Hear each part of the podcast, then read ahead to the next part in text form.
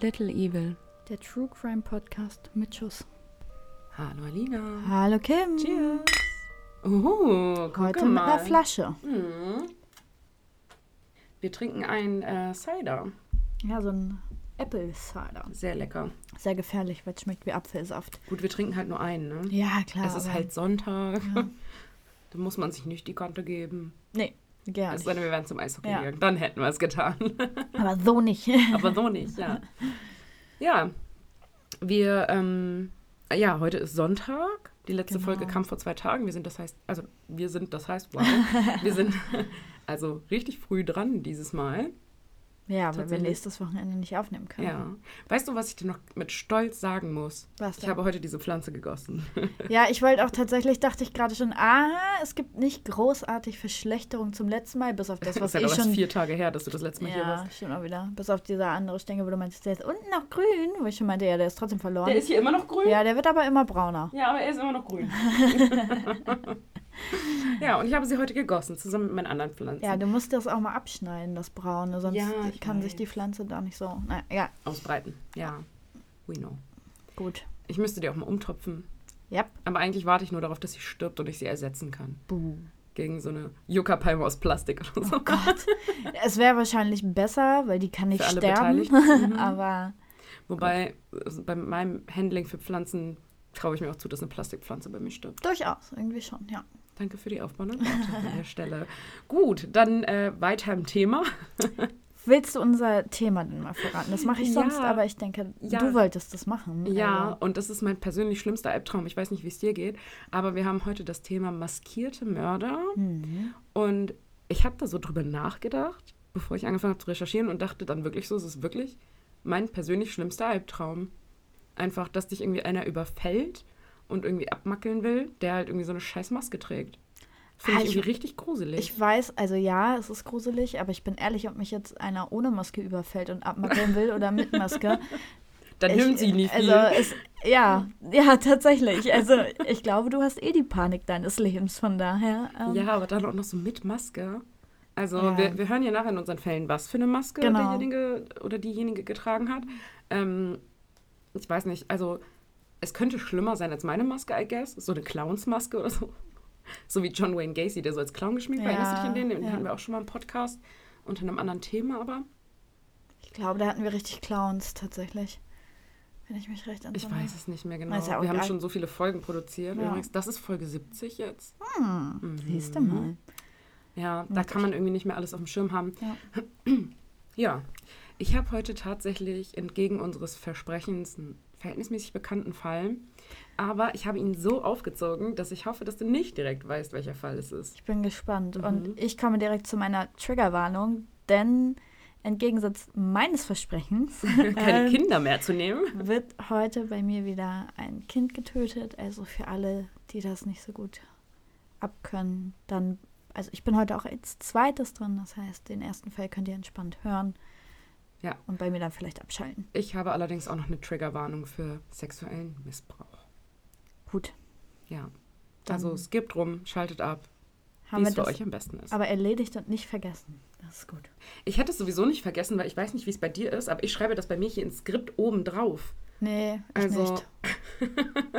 ich habe es Alina gerade kurz gezeigt, dass ich halt wirklich nur so einen Stichpunkt mache mit Triggerwarnung und dann, warum die Triggerwarnung da ist.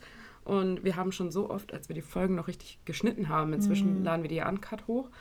Und als wir die Folgen noch geschnitten haben, habe ich so oft, dass Alina schon so mitten im Fall ist und sagt, ach ja, Ja. übrigens, ich glaube, wir brauchen dafür eine Triggerwarnung. Ja. Wir, oh. Ja, Also, ja ich okay. bin da so tatsächlich. Und heute Ja, habe dann ich nehmen aber wir die auf, setzen die wieder davor. genau. Deswegen. Heute habe ich aber tatsächlich Kim vorher geschrieben und geschrieben, ich brauche eine Triggerwarnung, wir dürfen das nicht vergessen. Ja, ich bin stolz auf dich, dass du dran gedacht hast. Ja, siehst du mal. Gut, dann, ähm, ja, wir haben die Pflanzen abgehandelt, wir haben das Thema abgehandelt, dann würde ich sagen, springen wir ins Gesetz. Gesetz, genau. Und dann legen wir los mit meinem Fall. Gerne.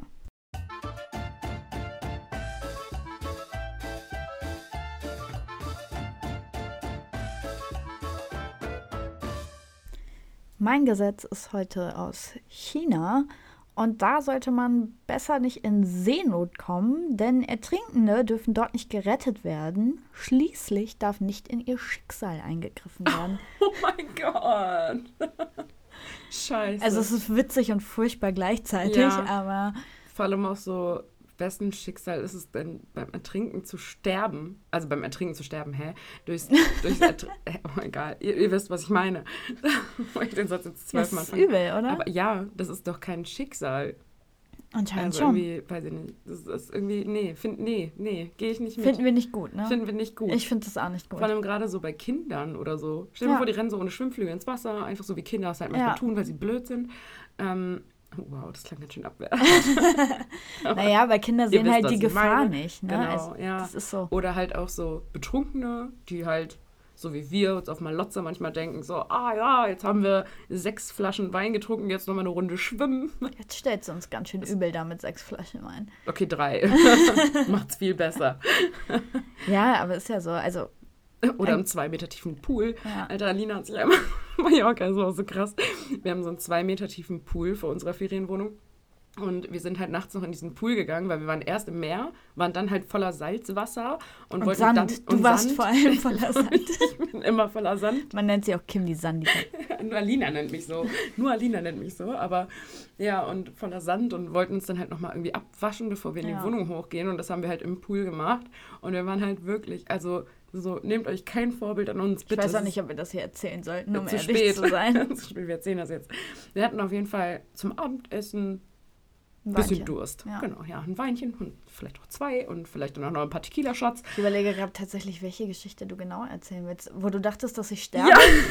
Ey, Genau ich, die- lag, ich lag halt einfach nur quasi auf dem Rücken im Wasser und habe die Sterne angeguckt und Kim dachte, ich sterbe. Weil, nein, weil du warst halt mit deinen Ohren unter Wasser Ja. und hast mich nicht gehört, wie Ja. ich gerufen habe. Ja. So, und durch deine ganzen Haare überall. So sah das halt zwischenzeitlich so aus, auch mit drei, vier Tequila-Shots intus, als würdest du auf dem Bauch liegen. weißt du, so, und ich Oh dachte Gott. zu meinem Gesicht unter Wasser. Und Nein. deswegen dachte ich, du stirbst und bin halt natürlich gute Freundin, wie ich bin, direkt hin, um sie zu retten. Und Alina macht nur so die Augen auf, guckt mich an und sagt so, bist du behindert? Was ist los mit dir? Ich habe gesagt, du verrückt. Ja, bist bist du verrückt? behindert. Lass mich in Ruhe. Also ich chill gerade. Ja, man muss so, halt sagen auch, es war halt so eine mega klare Nacht. Der, also, wenn man da ist, dann siehst du halt richtig schön den Mond und die Sterne und alles. Es sah halt mega, mega schön aus. Und ich wollte, cringe aus. ich wollte einfach nur meine Ruhe haben. so nachts um drei im Und Kim Pool. hat da einen Notfall draus gemacht. Ja. ja, ich dachte, es wäre ein Notfall. Nächstes Mal lasse ich dich ertrinken, ist auch okay. Es war einfach sehr schön. Für mich. Gut, genug gewitzelt, jetzt äh, legen wir los, oder? Yes. East Area Rapist, Original Night Stalker und Visalia Ransacker. Sagt ihr das schon was? Night Stalker, ja. Nein. Original Night Stalker. Ja, aber ja. Das ist nicht der Night Stalker, den wir schon mal hatten bei uns. ja, dann hätte ich dich auch verprügelt. Ja, nein. Sind die Namen zu drei verschiedenen Fallakten in verschiedenen kalifornischen Poli Polizeidienststellen, bis die Ermittler im Jahr 2001 feststellen, dass diese Fälle mehr als eine Gemeinsamkeit haben. Die Fälle des East Area Rapist, Original Night Stalker und Visalia Ransacker wurden zusammengefasst unter der Akte Erons. Und die Akte umfasste zwölf Morde, mehr als 50 Vergewaltigungen und diverse Einbrüche und Entführungen. Kurzes Timeout. Hast du jetzt wieder einen Text geschrieben? Nein, Okay. ich habe hier Stichpunkte. Okay. 1974 beginnt auch die außergewöhnliche Einbruchsserie in Visalia. Ich hoffe, ich spreche es richtig aus, also don't, don't blame me. Der Täter geht hier auch sehr bedacht vor. Er scheint seine Opfer vorher sehr gut beobachtet zu haben und weiß genau, wann die Bewohner kommen und gehen. Für seine Einbrüche nimmt er sich auch Zeit. Also er öffnet immer erst alle Fenster und Türen in den Häusern und legt Geschirr auf die, die Türrahmen Mhm. oder Gläser vor die Fenster, um im alarmiert zu sein, wenn jemand doch früher nach Hause kommt und Ja. einen Fluchtweg zu haben. Also er hat sich halt wirklich erst in diese Häuser eingestiegen, hat erstmal alle Fenster und Türen irgendwie aufgemacht oder zumindest so ein kleines bisschen Mhm. aufgemacht, dass er halt in jede Richtung Fluchtweg hat. Also aus der Haustür raus, in den Garten, irgendwie über das Garagendach. Leider sehr gut vorbereitet. Ja. Das wirklich Außergewöhnliche ist aber, dass der Einbrecher ganz selten nur etwas stiehlt. Und wenn, dann sind es halt eher so persönliche Gegenstände, wenig wertvolle Sachen, eher so Kleinigkeiten.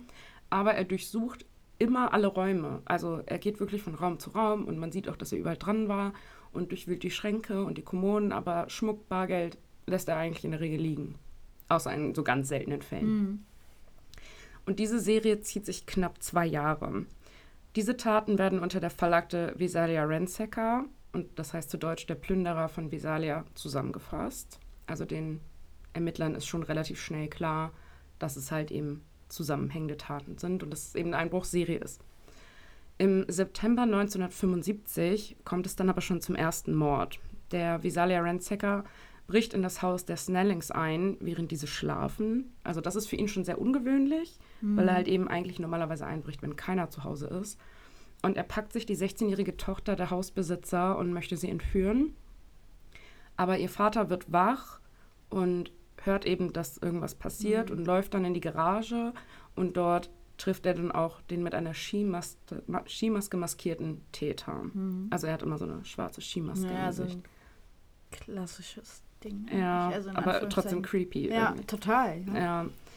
Der Unbekannte schießt zweimal ziemlich sicher auf Claude Snelling, der seinen Verletzungen dann auch später im Krankenhaus erliegt. Oh. Die 16-jährige Tochter lässt er dann aber im Eifer des Gefechts eben aus Stress und Panik irgendwie Mhm. frei. Die Tochter musste aber den Mord an ihrem Vater mit ansehen. Er lässt also die Jugendliche zurück und flüchtet. Und drei Monate später wird der Maskierte beim Einbruch wiedermals fast geschnappt. Denn aufmerksame Nachbarn informieren die Polizei über einen Einbruch. Also die Nachbarn, man kennt ja nun inzwischen auch so ein bisschen die Vorgehensweise Mhm. dieses, dieses Täters. Und aufmerksame Nachbarn haben halt eben gesehen, dass einer durchs Haus läuft und alle Fenster öffnet. Hm. Und dann haben sie die Polizei angerufen und die sind dann auch gekommen. Und als sie eintraf, war der Täter auch tatsächlich noch im Haus. Und er gab vor, sich zu ergeben und kam quasi aus dem Haus mit den Mhm. Händen nach oben, geht vor dem Haus auf die Knie und dann greift er halt hinter sich, zieht eine Waffe, Mhm. schießt auf einen der Polizisten und flieht. Und der andere Polizist ist eben damit beschäftigt, seinen Ja. Kollegen zu sichern. Und unmittelbar nach diesen Taten beginnt dann die Tatserie des East Area Rapist. Eigentlich auch schon etwas früher. Es waren zwar noch keine Taten angezeigt worden, aber immer wieder war ein maskierter Mann, der zudem entweder eine dunkle Mütze oder eine Kapuze tief im Gesicht hatte, gesichtet, der scheinbar alleinstehende Frauen beobachtete. Mhm. Also ja, er ist ihnen teilweise gefolgt oder wartete vor einem Apartmentkomplex oder vor den Mhm. Häusern, manchmal ein bisschen Abstand. Ich habe mir den persönlich so ein bisschen vorgestellt wie Joe aus der Serie You. You, ja. Ja, so ein bisschen so irgendwie so mäßig, Ja. einer, auf den ich bin voll Steht hinter unauffällig. so einer Hausecke und guckt. ja, eigentlich so ein bisschen so unauffällig, aber in so kleineren Gegenden oder so kleinen Vororten Mhm. fällt sowas halt trotzdem auf. Ne? Die Nachbarschaft in Sacramento war also auch irgendwie bereits alarmiert. Also Mhm. denen war klar, da läuft halt irgendwie so ein komischer Dude rum. Aber immer, wenn jemand versuchen wollte, den Mann anzusprechen, ist er halt abgehauen. Ein Student folgte ihm aber mal dennoch, also er hat ihn angesprochen, Mhm. er ist weggelaufen und der Student ist ihm hinterhergerannt. Und der Unbekannte hat dann eben auch eine Waffe gezogen, hat ihm einmal ins Bein geschossen und den Studenten damit offensichtlich gestoppt. Also, Voll mutig von dem Studenten tatsächlich. Übelst, mhm. Also, aber damals wusste man ja auch noch nicht, dass er bewaffnet ist. ja, Ne? Man dachte halt erstmal so, okay, das ist irgendein Creep. Vielleicht Mhm. will der halt irgendwie eine Frau auch überfallen auf der Straße, aber Mhm. es war jetzt nicht klar, dass der halt eine Pistole besitzt. Ja, aber also generell, ne, so jemandem hinterherzulaufen, der so mega Hm. auffällig ist, also auffällig, unauffällig, das, also ich würde es mir nicht trauen wahrscheinlich. Nee, ich auch nicht. Das stimmt. Wir würden Sebo losschicken. Sebo, geh mal gucken. Wenig später beginnt dann aber auch der Terror. Der unbekannte Maskierte ruft nämlich bei den alleinstehenden Frauen an. Vermutlich eigentlich nur, um etwas über ihren Tagesablauf herauszufinden. Denn oft legt er einfach auf wieder, wenn jemand abhebt. Oder er gibt an, sich für weh zu haben. Hm. Und parallel werden aber von ihm die Häuser ausgekundschaftet und Türen und Fenster werden geöffnet und sogar Waffen entladen. Also er ist dann halt teilweise schon mal, wenn er wusste, dass keiner zu Hause ist, in die Häuser eingestiegen Hm. und hat nach Waffen gesucht und wenn es welche gab, hat er diese entladen. Hm. Also sehr, sehr bedacht. Und mehrere Monate nach den ersten Sichtungen dieses unbekannten Mannes beginnt auch die Einbruchsserie in Sacramento. Der Mann steigt in die Häuser ein, die er eben zuvor akribisch überprüft hatte, und fängt an, die dort lebenden Frauen zu vergewaltigen. Und dann verschwindet er wieder. Doch damit ist es noch nicht genug, denn in den Tagen nach seinen Taten beginnt er wieder seine Opfer anzurufen und ihnen zu drohen, sie umzubringen. Aber nicht so nach dem Motto, wenn du zur Polizei gehst, bringe ich dich um, sondern halt wirklich nur so aus eigenem Amusement, also aus eigener Freude. Weil ihm Spaß macht. Genau, Ja. genau, weil ihm dieser Terror irgendwie Mhm. Spaß macht. ja, Angst zu verbreiten wahrscheinlich. Mhm. Ein Opfer konnte aber tatsächlich einmal einen Blick auf den Serientäter erhaschen, als dieser einmal seine Maske hochgezogen hatte. Idiot. Ja, bei der Polizei wurde daraufhin auch das erste Phantombild von ihm angefertigt, aber so richtig, ja, weiß ich nicht. Also ja, gut, wenn du halt nur kurz einen Blick erhaschen kannst. ja, ne? Also könnte halt jeder sein. Ja. Ne? Und man sieht halt auch auf dem Phantombild eben noch die Maske ums Gesicht herum. Mhm. Das heißt, du kannst auch keine Angaben machen, irgendwie zu einer potenziellen Frisur oder einer Haarfarbe, Kopfform, Haarfarbe, ja. genau. Ohren irgendwie außergewöhnlich groß, klein, wie auch immer. Ja. Ja, schwierig. Doch die Serie wird immer schlimmer. Der East Area Rapist wird sich derart sicher in seinem Vorgehen, dass er nunmehr in die Häuser von Paaren einsteigt. Er bedroht sie mit einer Waffe und zwingt die Frauen, ihre Partner zu fesseln. Und danach fesselt der Täter die Frauen. Auf dem Rücken der Männer stapelt er Geschirr und droht ihnen an, wenn auch nur ein Teller klappert, bringe ich euch beide um. Also die sitzen dann quasi so nach vorne gebeugt auf diesen Stühlen und haben auf dem Rücken Ja. äh, Porzellanteller oder sowas. Danach vergewaltigte er die Frauen teilweise mehrmals und über viele, viele Stunden, bis er flieht. Und fast immer lässt er jetzt persönliche Gegenstände der Opfer mitgehen. Trophäen. Genau. Aber auch hier wieder keine Wertgegenstände. Also Mhm. kein Bargeld, kein Schmuck, nichts. Sein Gebiet weitet er inzwischen auch auf Citrus Heights und Rancho Cordova aus. In den Jahren 1976 bis 1979 werden ganze 49 solcher Taten angezeigt. Die Dunkelziffer ist halt wahrscheinlich höher. Ja. Und die 50. Tat dieses Täters wird die grausamste sein. Das Paar Brian und Katie Maggiore gehen am späten Abend gemeinsam mit dem Hund in Rancho Cordova spazieren. Und die beiden leben in einem Viertel, in welchem es mindestens fünf Taten durch den East Area Rapist gab. Mhm. Und deswegen sind sie auch schon zu zweit losgegangen, weil man sich ja zu zweit eben doch sicherer fühlt. Total. Man sieht mehr, man hört mehr. Genau. So, ja. Ja, man ist auch irgendwie zu zweit. Du gehst auch nicht davon aus, Ja. dass du auf der Straße irgendwie mit zwei Leuten und Hund überfallen wirst. ja, vor allem, man, man kennt es ja selber von sich, sei es irgendwie abends nach Hause gehen, das macht man lieber zu zweit. Also kann ich schon. Ja. Ja. Also die waren früher auch immer mal ein, alleine mit dem Mhm. Hund draußen, ne? aber seit es halt eben diesen, diesen Täter gab, Mhm. hat ihr Mann sie halt auch nicht mehr alleine abends gehen lassen und ist halt immer mitgekommen. Mhm. Doch genau das passiert. Sie werden auf der Straße, stoßen sie auf ihn. Mhm. Es kommt halt wahrscheinlich zu einer sehr unheimlichen Situation auch für die beiden, weil schließlich ist er maskiert. Also Ja, wie oft hast du schon mal einen Maskierten auf der Straße auf dich zulaufen sehen? selten. Selten bis gar nicht. Ja. Ja. Was genau passiert ist, ist aber unklar.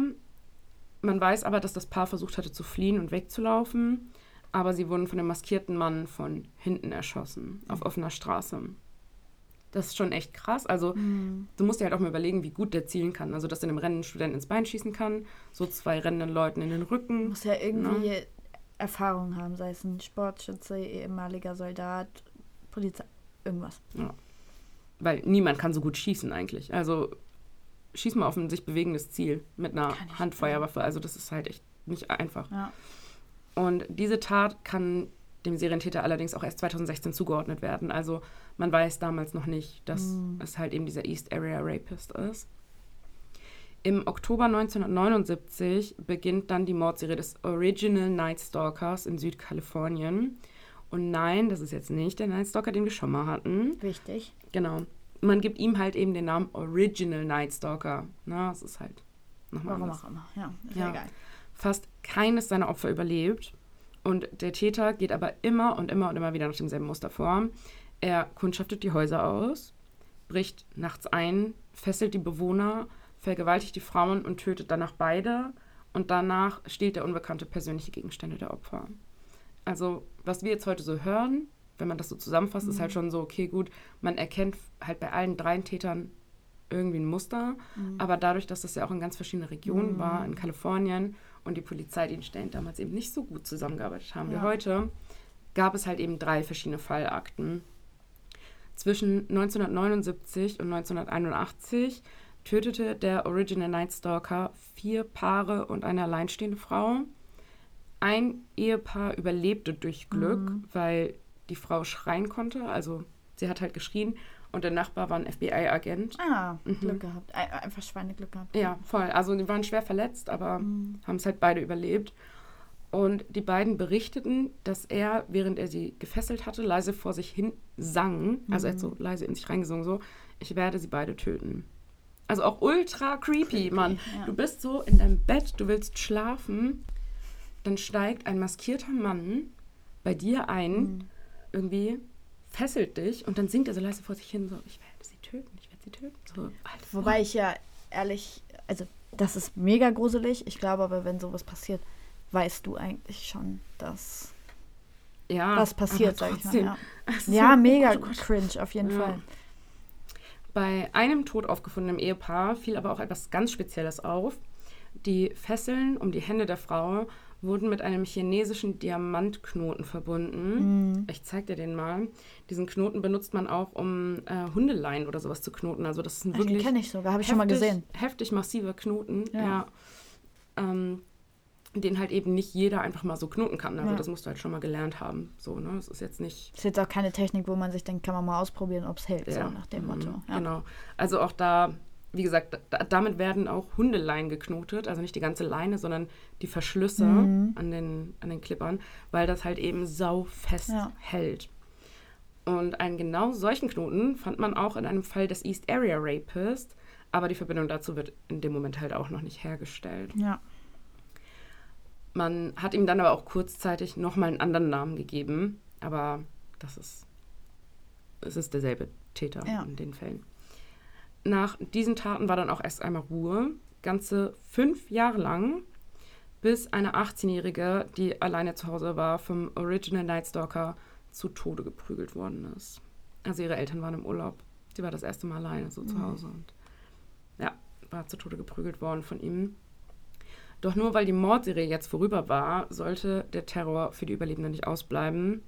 Mehrmals rief er bei den Opfern an, bei einem sogar an Weihnachten und sagte Merry Christmas, it's me again. Oh Gott. Mhm. Bei anderen drohte er eben, sie auch wieder zu vergewaltigen. Und einer, bei einer Frau rief er sogar in einem Diner an, als sie dort zum Essen war. Also er rief Oh quasi in Gott, dem wie Diner an. Ja, er Ja. rief in dem Diner an, hat sich mit ihr verbinden lassen und hat dann Der Hubschrauber fliegt hier gerade Ja. direkt einmal rüber. sorry, und äh, hat dann mit ihr gesprochen. Oh Gott, also gruselig. ja, die Polizei vermutet im Nachgang, dass er selber dort essen war, Das kann sie sein. gesehen hat, dann rausgegangen ist und sie dann angerufen hat und nicht, dass er jetzt so aktiv nachgestellt hat. Das kann gut sein, ja. Aber wissen tun wir es nicht. Es ist nur eine Vermutung. Sein letzter bekannter Anruf bei einem Opfer war 2001 und er sagte zu diesem Opfer, und dazu gibt es tatsächlich auch eine Tonaufnahme, die habe ich jetzt nicht dabei, Mhm. aber das Opfer hat es eben aufgenommen. Und er sagte zu ihm oder zu ihr, erinnerst du dich daran, als wir zusammen gespielt haben? Oh Gott. Ja. Heftiger Typ, oder? Krank. Mhm. Einfach krank. Ja. Weißt du schon, um wen es geht? Ich habe so eine Vorahnung, ja. Okay. Mach weiter. Okay. Und genau in diesem Jahr kommt dann aber auch der Durchbruch. Also mittels DNA-Analyse kann die Polizei jetzt zweifelsfrei feststellen, dass der East Area Rapist, der Visalia Ransacker und der Original Night Stalker definitiv ein und dieselbe Person sind. Und ab 2011 nimmt sich auch die Krimi-Autorin Michelle McNamara dem Fall an. Ich weiß nicht, ob du von der schon mal was gehört hast. Mm, Mit ihren Recherchen zum Buch I'll Be Gone in the Dark, also heißt das Buch, Mhm. führte sie maßgeblich zum Ermittlungserfolg auch bei. Richtig geil. Also voll Mhm. cool. Ja, Auch für sie. Total. Also mega. Ja, Ja. sie hat davon nicht mehr allzu viel, weil Ah, okay. 2016 stirbt die Schriftstellerin, Ach, schade, auch ganz jung, also Mitte 40. Doch ihr Ehemann schreibt das Buch für sie zu Ende Ah, cool. und das wird dann im Februar 2018 veröffentlicht. Mhm. Dort wird dem Serienmörder erstmals der Name gegeben, welcher uns wahrscheinlich allen ein Begriff sein wird. The Golden State Killer. Ja. Mhm. Am 25. April 2018, also überleg dir mal, im Februar 2018 kam das Buch raus und im April 2018 gibt das FBI via Twitter bekannt, den Golden State Killer gefasst zu haben. Richtig geil, zwei Monate später. Mega cool. Ja. Also gut, sie hat auch ganz eng mit den Behörden zusammengearbeitet, also alle Infos, die sie hatte, Ja. hatten die auch schon. Ne? Aber mittels DNA- und Ahnenforschungsdatenbanken stößt die Polizei nämlich zunächst auf einen entfernten Verwandten von ihm Hm. und dann direkt auf den in Citrus Heights, also auch einer seiner Tatorte, lebenden Joseph James DeAngelo Jr. Und jetzt sprechen wir kurz über ihn. Der wurde im Jahr 1945 geboren und sein Vater war bei der Army. Das heißt, sie sind ganz, ganz, ganz viel und oft umgezogen. Und zeitweise lebte er sogar für einige Jahre in Westdeutschland. Ach was. Mhm. Dort musste er unter anderem mit ansehen, wie seine Schwester von einem deutschen Soldaten Mhm. vergewaltigt wird. Also er hatte halt extrem früh, schon in ganz jungen Jahren, irgendwie so diesen sexuellen Kontakt, also den nicht guten sexuellen Ja. Kontakt, wobei ein siebenjähriges Kind nie guten sexuellen Kontakt haben kann, aber andere Sache. Und der letzte Umzug dann war 1959 und die sind alle, also die ganze Familie ist nach Kalifornien, also den Golden State, gezogen. Den Lehrern fiel früh ein erhöhtes Konfliktpotenzial bei ihm auf. Mhm. Er beklaute teilweise seine Mitschüler oder bricht nach der Schule bei Nachbarn ein. Und außerdem fing er sehr früh an, Tiere zu quälen und sie später auch zu töten. Das kennt man ja ganz oft von Serienmördern. Bei ihm war es ziemlich radikal. Also seine Opfer hat er später überwiegend durch Schüsse getötet oder durch reines Prügeln. Und die Tiere hat er im wahrsten Sinne des Wortes in die Luft gesprengt. Ui. Mhm. 1964 geht er dann zur Navy und ist da auch zwei Jahre im Vietnamkrieg eingesetzt. Und er kehrt mit einigen Auszeichnungen zurück und erhält zum ersten Mal in seinem Leben wirklich großen Respekt für das, was er so Ja, tut. Und Also- Aufmerksamkeit vor allem. Genau. 1968 wechselt er dann den Beruf und wird, na, Ich weiß es nicht mehr. Also Polizist. Polizist, genau, stimmt, Mhm. sowas, ja. ja. Er ist in den Einbruchseinheiten zuständig. Das Aha. gilt als sein Spezialgebiet. Warum Wahrscheinlich, weil er auch als Jugendlicher schon oft irgendwo eingestiegen ist. 1970 verlobt er sich dann mit seiner Freundin Bonnie. Die löst aber wenige Zeit später die Verlobung wieder auf und verlässt ihn. Sie sagt nämlich, er sei aggressiv, kontrollierend und extrem dominant. Mhm. Und als sie sich trennen möchte, zückt er tatsächlich eine Pistole und droht ihr. Also, dass ganz schlimme Dinge passieren werden, wenn sie ihn Mhm. verlässt. Und die Frau got nuts. Ähm, sie verlässt ihn trotzdem. Sehr gut. Ja. Nach der Trennung lauert er ihr aber immer wieder auf und beobachtet sie. Und irgendwann spricht er auch mit ihrem Vater und möchte halt irgendwie quasi, dass der Vater mit ihr spricht, dass sie sich doch nochmal überlegen soll und so. Und was genau in diesem Gespräch mit dem Vater passiert, weiß man nicht.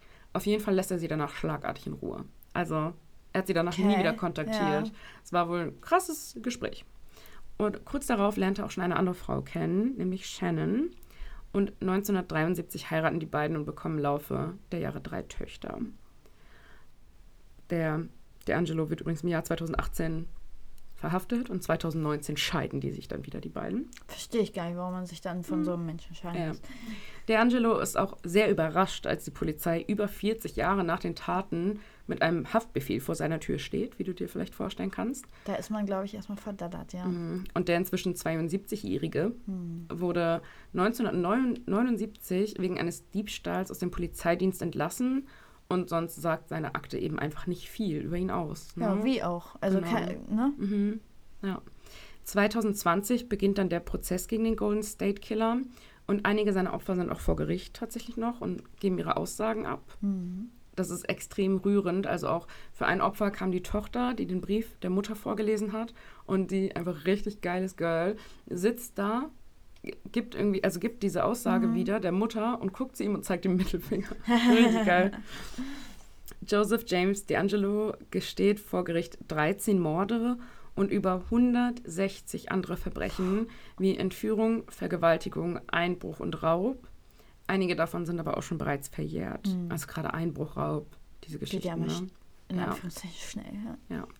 Er schließt dann einen Plea-Deal mit der Staatsanwaltschaft ab, nach welchem er der Todesstrafe mit einer lebenslangen Haft entgeht und sich dafür geständig zeigt. Genau. Also er hat quasi gestanden und geht dafür lebenslang in Haft, Ja. was mit 72 Jahren nicht mehr allzu lange sein dürfte. aber er entgeht halt quasi der Todesstrafe. Ja, also im Und, Playdeal hatten wir ja schon ja, öfter mal, haben wir auch schon Mhm. mal drüber gesprochen, was das Ja. überhaupt ist. Genau, mit meinem Staircase haben wir das, Genau, ich, ganz genau erzählt. genau. Ähm, mach, machen viele, um eben der Todesstrafe zu entgehen. Auch Ja. jüngere Leute, also mal abgesehen von dem Alter jetzt auch. Wobei sie hatten halt einen DNA-Nachweis, ne? Ja. Also so viel war da jetzt auch irgendwie nicht mehr zu rütteln, tatsächlich. Also die Polizei hat da wohl in einzelnen Fällen sehr gut gearbeitet, Mhm. dass sie halt eben diese DNA-Spuren gesichert hatten. Nicht so wie Fall beim letzten Mal. Mhm. Ne? Mhm. Aber ja, Naja, die haben halt dadurch Hoffnung, ähm, dass er noch mehr zugibt, als für die Taten, wo sie eh DNA etc. haben. Und das hat er ja auch Und das getan. hat er getan, genau. Also da geht es ja auch einfach um, um die Verwandtschaft der Opfer, Ja. die Opfer selbst, wenn sie denn noch leben etc. Mhm. Also das ist schon eine gute Sache, muss man ehrlich Ja. sagen. Und da wir ja eh Anti-Todesstrafe sind, ja, lass den verrotten. Ja, lass den im Knast Ich verrotten. finde das aber so krass, wenn man dann sieht, wie so ein 72-Jähriger, weißt du, vor Ja. Gericht sitzt, der irgendwie so auch ja über 40 Jahre auch keiner Menschenseele mehr Mhm. was getan hat, im besten Fall. Ja. Nobody knows, aber im besten Fall. Und so wahrscheinlich selber schon gar nicht mehr drüber nachdenkt, über Ja. seine eigenen Taten so. Und dann sitzt er da vor Gericht und wird nochmal lebenslänglich ver Also ist gut, Ja. ne? So, Ja. verstehe mich nicht falsch. Ich finde das sehr gut, Wenn aber ich mich recht entsinne, war es auch seine Frau, die tatsächlich dann ähm, irgendwann noch mal ein Interview gegeben hatte und gesagt hat, dass sie es, also dass sie weiß, dass er es war, aber sie es bis heute nicht fassen kann, Mhm. weil er halt zu ihr, zu den Kindern und so, da war er einfach der nette Familienvater von nebenan, was ja bei Ted Bundy auch so eine Sache war, so der nette Mhm, Typ von ja. nebenan, ne? Also Mhm. da hat ja niemand gedacht, ja. Dass der überhaupt eine Fliege was zuleide Mhm. tun kann. Es ist, das ist Wahnsinn. Die Das können sich so ne? verstellen, das ist ja. einmal. Gut, er hat ja. auch über 40 Jahre nichts mehr gemacht, ne? Ja. Aber letztendlich waren ja alle seine Taten während seiner Ehe mit ihr. Eben, Ne? Also und das sch- 73 haben ja. die geheiratet und 75 rum fing es an. Ja, und das schlummert ja auch einfach in dir. Also das Mhm. ist nur, weil du keine Taten mehr ausübst, ist das Böswillige und, und die, diese, ich nenne es jetzt mal Psychopathie, Ja. äh, ist ja trotzdem in dir. Das ist ja nichts, was weggeht. Was Ja. Also deswegen, das ist Mhm. Wahnsinn, echt. ja, aber umso besser, dass es gestanden hat Total. und dass ja. er jetzt hinter Gittern sitzt. Ne? Ja, und dass auch, wie gesagt, die Verwandten, also die Hinterbliebenen und die Opfer, die eben noch leben, auch ihre Ruhe damit einfach vielleicht ja. finden. Also Ja. was heißt Ruhe finden? Du wirst das immer in deinem Kopf haben, der hat Menschenleben Definitiv. zerstört, auch wenn die noch leben.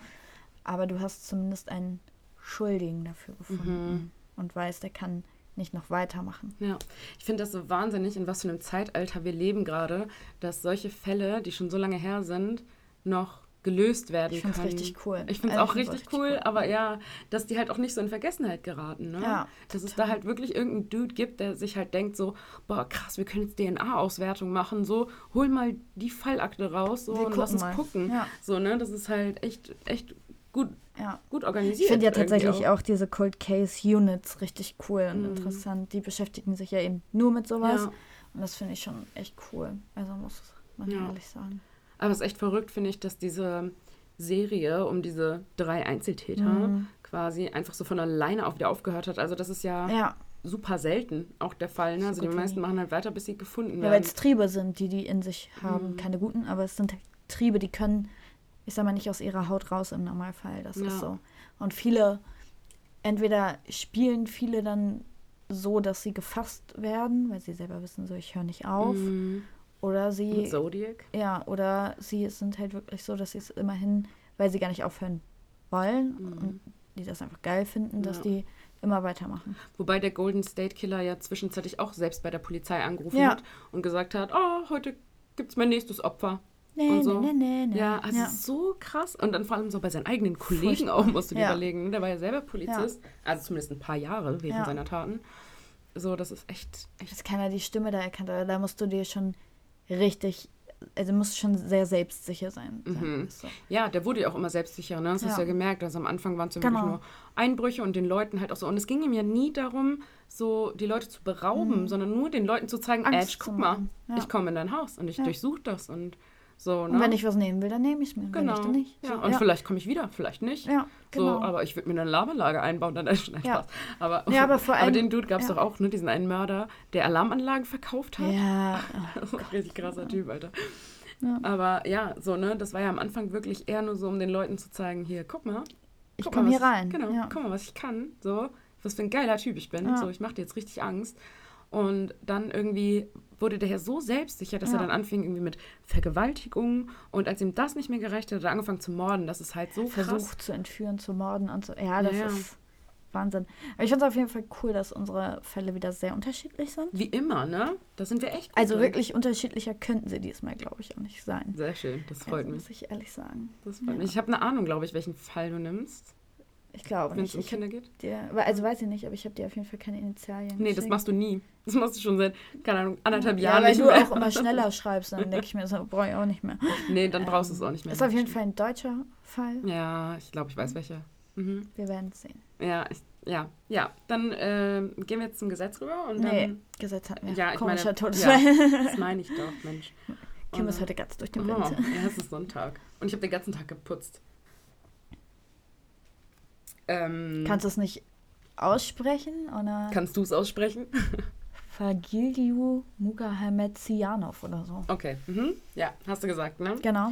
Ähm, 1962 bis 2011, der Typ, dessen Namen Alina gerade vorgelesen hat, ähm, wurde von den Ärzten für tot erklärt. Doch als sich die Trauergäste versammelten, um ihr beim Begräbnis, ah, ihr, beim Begräbnis, den letzten Respekt zu erweisen, wachte sie plötzlich auf. Als sie jedoch feststellte, dass sie sich in einem Sarg befand, war sie so schockiert, dass sie einen Herzinfarkt erlitt und verstarb. Oh Gott.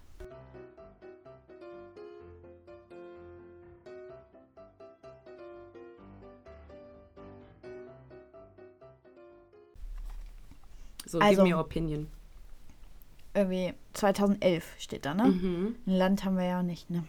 Nee, aber der Name ist halt Fagilio Mukhamedsayanov. Ja gut, das heißt ja nichts, ne? Also, ja auch, weiß ich nicht. Ja gut, kann überall sein, Ja. aber du könntest dir jetzt was herleiten, auch theoretisch. Ja, also ich finde es. Tatsächlich war das ja eine Zeit lang sogar üblich, dass, ähm, ich glaube, in Großbritannien. Hm, hatten die Glocken in den Särgen. Genau, hatten die Glocken ja. in den Särgen, weil es wohl öfter mal zu einer falschen. Ähm, zu einer falschen. Aber das war eher so in den Beurkundung kam. 60er Jahren oder so, ne? Genau, ich glaube, das ist schon ein bisschen länger her. Ich weiß nicht genau, wann kann ich dir nicht sagen.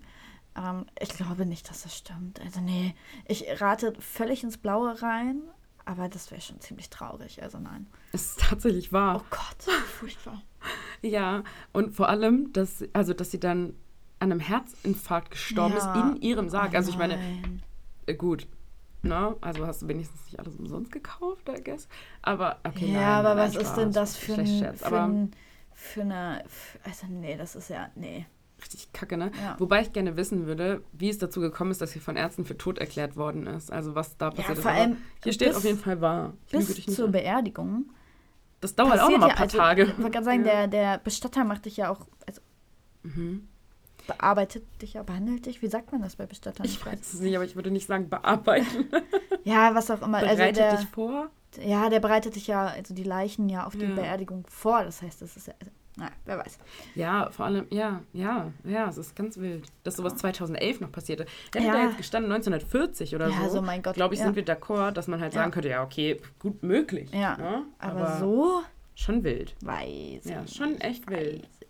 Naja. Okay. Gut, dann kommen wir jetzt in deinen Fall. Wir hatten gerade zwischendurch einen kleinen Cut drin. Ich habe Alina schon gesagt, ich glaube, ich weiß, welchen Fall du hast. Wir haben kurz darüber gesprochen. Er ist es nicht. Denn den hatte Kim schon mal in einem Podcast. Und ich habe es der vergessen. Meinung. Ja, das Äh. müssen wir auf jeden Fall im Nachgang nochmal erforschen, ob ich den schon mal hatte. Michael Ney meinst du, ne? Ney heißt er, glaube ich, mit Nachnamen. Stimmt. Ja. Martin, nee. Martin Ney, genau, Mhm, den hattest du ja. schon mal. Ja. Guck mal, mir ist nur der Der, der Maskenmann aus den Schullandheimen, Ja, falls genau. euch äh, das so mehr Ja. sagt. Und dann habe ich mich auch gefragt, warum hatte ich in der Vergangenheit schon so viele Fälle mit Maskierten? Ja. So John Genau. Wayne Gacy, Martin Ney. Gut, Gacy war ja nicht maskiert, er war Ja, gut. geschminkt. Er war ein Clown, Mann. Ja. Das ist halt irgendwie auch nicht Ja. besser. Aber gut, okay, Ich starte. machen wir. Wir befinden uns heute in Gersthofen, das ist bei Augsburg. Und dort leben die zwölfjährige Vanessa, ihr Bruder, der ist zehn Jahre alt, und die Eltern Ramona und Erich. Vanessa selbst ist ein fröhliches Kind, ist im Faschingsverein, also hat er gerne Reden gehalten, mochte, mochte Pferde gerne, ist reiten gegangen, also ein sehr, sehr aufgewecktes, angenehmes Kind. Und die Eltern selbst sind auch begeistert vom Fasching. Und so kommt es auch dazu, dass im Februar 2002 Ramona und Erich abends zu so einem Faschingsball in der Stadthalle fahren. Denn es gab tatsächlich einiges zu feiern, weil Ramona kurz zuvor ihren Brustkrebs besiegt. Also wirklich ein schönes Ereignis. Dann kommt noch dazu, dass die beiden, also Ramona und Erich, sich vor 18 Jahren auf so einem Faschingsball kennengelernt süß. haben. Das heißt, das haben sie auch noch mal gefeiert. Und das Ganze findet an Rosenmontag 2002 statt. Diese Stadthalle, wo die sind, ist in etwa sechs bis sieben Minuten Fußweg von zu Hause entfernt und die beiden Kinder ähm, bleiben auch zu Hause, gucken Fernsehen, machen sich einfach einen schönen Abend, sag ich mal. Natürlich hatten die Eltern ihr Handy mit, die Nachbarn waren zu Hause, die wussten Bescheid, dass die Kinder alleine sind. Dass Wie das wenn, halt auch damals so war, ne? genau, dass auch wenn was ist, dann konnte man kurz anrufen, die beiden wären schnell wieder Mhm. zu Hause Ich gewesen. glaube, wir sind alle noch so aufgewachsen. Genau, genau. Und weit nach Mitternacht, also, so- ja, was heißt weit? Viertel vor eins, eins ungefähr, kamen dann Ramona und Erich nach Hause und wie man so macht, guckt man erstmal in den Kindern, guckt in die Betten und dann kam tatsächlich auch der große Schock. Denn die Tochter Vanessa liegt blutüberströmt vor ihrem Kinderbett. Ramona ist natürlich fix und alle, kann es gar nicht realisieren, ist hysterisch. Und tatsächlich muss man sagen, dass der Erich sehr, sehr gut reagiert und sofort den Notarzt ruft. Währenddessen versuchen natürlich die beiden ihr Kind wiederzubeleben. Und ich habe unter anderem einen anderen Podcast von der Augsburger Zeitung genutzt. Da gibt sie auch ein kleines Interview, sag ich mal. Und da hat sie auch gesagt, sie hat, das hat drei Stunden gedauert, bis sie überhaupt verstanden hat, was passiert ist und dass ihr Kind tot ist. Und sie dachte halt die ganze Zeit, die Notärzte spazieren gleich mit ihrer Tochter da raus und sie kommt ins Krankenhaus, um behandelt zu werden. Später kommt dann raus, dass die kleine Vanessa mit 21 Stichwunden im Oberkörper getötet wurde. Das ist schon richtig persönlich auch, ne? ja, da kommen wir später noch zu. Genau das war es nämlich nicht. Oh. Ähm, und Ramona sagt dann auch später noch, dass so im Nachhinein, die haben ja versucht, sie wiederzubeleben durch die ganz normale Reanimation. Also Mhm. drücken, Kam immer noch und mehr pusten. Blut raus. Auch es kam Luft aus den Stichwunden tatsächlich, teilweise. So nach ihrer ne? Mhm. Aussage. Aber eine richtig, richtig starke, faszinierende Frau. Dazu sage ich später dann auch noch was. Wie gesagt, die Wiederbelebung war nicht möglich. Natürlich kam dann die Polizei, einem drum und dran und dann. Ganz kurz, was ist mit dem zweiten Kind? Kommen Dem geht's noch? gut. Okay, Dem geht's gut. Okay. Mhm. Ähm, hat im Nachbarzimmer geschlafen, Nichts wurde mitgekriegt, nicht entdeckt. Genau, und Ramona selber sagt auch, so bis ihr eingefallen ist, ey, das ist noch ein Kind, wie geht's Das diesem Kind damit Moment, einfach? Ähm, und und, und wie, wie kommt der damit klar? Das hat Mhm. halt auch gedauert. Wie gesagt, er war zu dem Zeitpunkt 10, hat, wie gesagt, Gott sei Dank, Gott sei Dank geschlafen. Natürlich werden direkt Ermittlungen eingeleitet und es wird auch eine Sonderkommission Vanessa gegründet und tatsächlich besteht die aus über 30 Ermittlern. Entschuldigung, es tut mir so leid, dass ich gerade lache, aber ich musste lachen über eingeleicht. Ja, ich habe mich versprochen. Ja. Nicht gut versprochen vor allem. Mhm. Okay, tut mir leid, mach weiter. Und schnell gingen auch über 100 Hinweise aus der Bevölkerung ein. So richtig was war da aber nicht Dabei. wirklich dabei, genau. Speichelproben wurden genommen von Verwandten und Freunden, um die auszuschließen. Eben war, ja. war auch alles negativ. Also es war keiner aus dem näheren Kreis, wo man sich dann natürlich schon gefragt hat, Mensch, das war ja anscheinend eine Zufallstat. Wie konnte das passieren? Jede Zufallstat irgendwie, ja. Genau, und Tage später gab es dann tatsächlich auch Hinweise zu so einem, einem sogenannten Maskenmann. Da sind wir wieder bei dem Mhm. Namen, aber wie gesagt, ein anderer. Wie ich vorhin gesagt habe, war das Rosenmontag, es war Fasching, alle sind verkleidet. Ramona Ja, und Erich waren auch verkleidet, genau. Und es fiel in einem Lokal namens Champus ein junger Mann auf, der bekleidet als der tot war. Und du kannst dir das wirklich wie bei, bei Scream, Scream, mhm. vorstellen. Also auch So wirklich mir auch die Maske und den schwarzen Mantel. Mhm. Und er ging wohl auch in diese Lokalität rein mit den Worten, Huch, ich bin der Tod. Ja. Gott sei Dank haben sich so ein paar, die auch in diesem Lokal waren, mit ihm ein bisschen unterhalten und haben sogar ein Foto mit ihm gemacht. Also klar, er hatte sein Kostüm an, Mhm. aber so hattest du zumindest ein einen Blick, wie der aussah, wie das Kostüm aussah. Und die konnten natürlich auch beschreiben, wie er sich verhalten hat. Und das war alles so ein bisschen, bisschen auffällig. Aber zunächst hat die Polizei ihn auch eher als Zeuge gesucht. Klar dachten die sich, dass da vielleicht schon ein Zusammenhang sein könnte. Aber zunächst wollten sie eigentlich nur eine Aussage von ihm haben. Ey, aber mal ganz, ich verzweifle hier gerade komplett über mein Mikrofon, ne? Also, ja, wirklich. zum Glück haben wir kein Videocast, aber ich, also, warte mal, der Typ ist losgestiefelt, ja, Hm. und hat ein Kind umgebracht. Mit 21 Messerstichen in den Oberkörper. Geht danach Chili-Milli in eine Kneipe und sagt, huch, ich bin Nee, der das war Tod. davor. Ach, okay, das war, oh Das ja, war noch, davor. noch besser. Er hat, ah, Warte, wir kommen gleich noch Ja. zum ganzen Wieso, weshalb, warum. Oh du wirst noch. und dann lässt er sich noch von Leuten so zelebrieren und ja, Selfies machen. also es wird noch so. schlimmer. Es wird wirklich Oh mein Gott. Mhm, ja. Aber tatsächlich haben die ganz wer gute, heute nicht schlafen ja, haben die gute Polizeiarbeit geleistet, denn bereits nach zehn Tagen von der Tat an, also man hat ja erst ein paar Mhm. Tage später auch den Hinweis bekommen, nach zehn Tagen haben sie diesen Mann gefunden und zwar handelt es sich dabei um den 19-jährigen Michael W. Und jetzt kommen wir erstmal dazu, wer Michael W. überhaupt war. Michael W. kam ursprünglich aus Sachsen und sein Vater ist sehr, sehr, sehr früh gestorben bei einem Arbeitsunfall, sagt eine Quelle, die andere schreibt nur Unfall. Also klar, es ist er bei Irgendwo ein einem Unfall. gestorben, genau.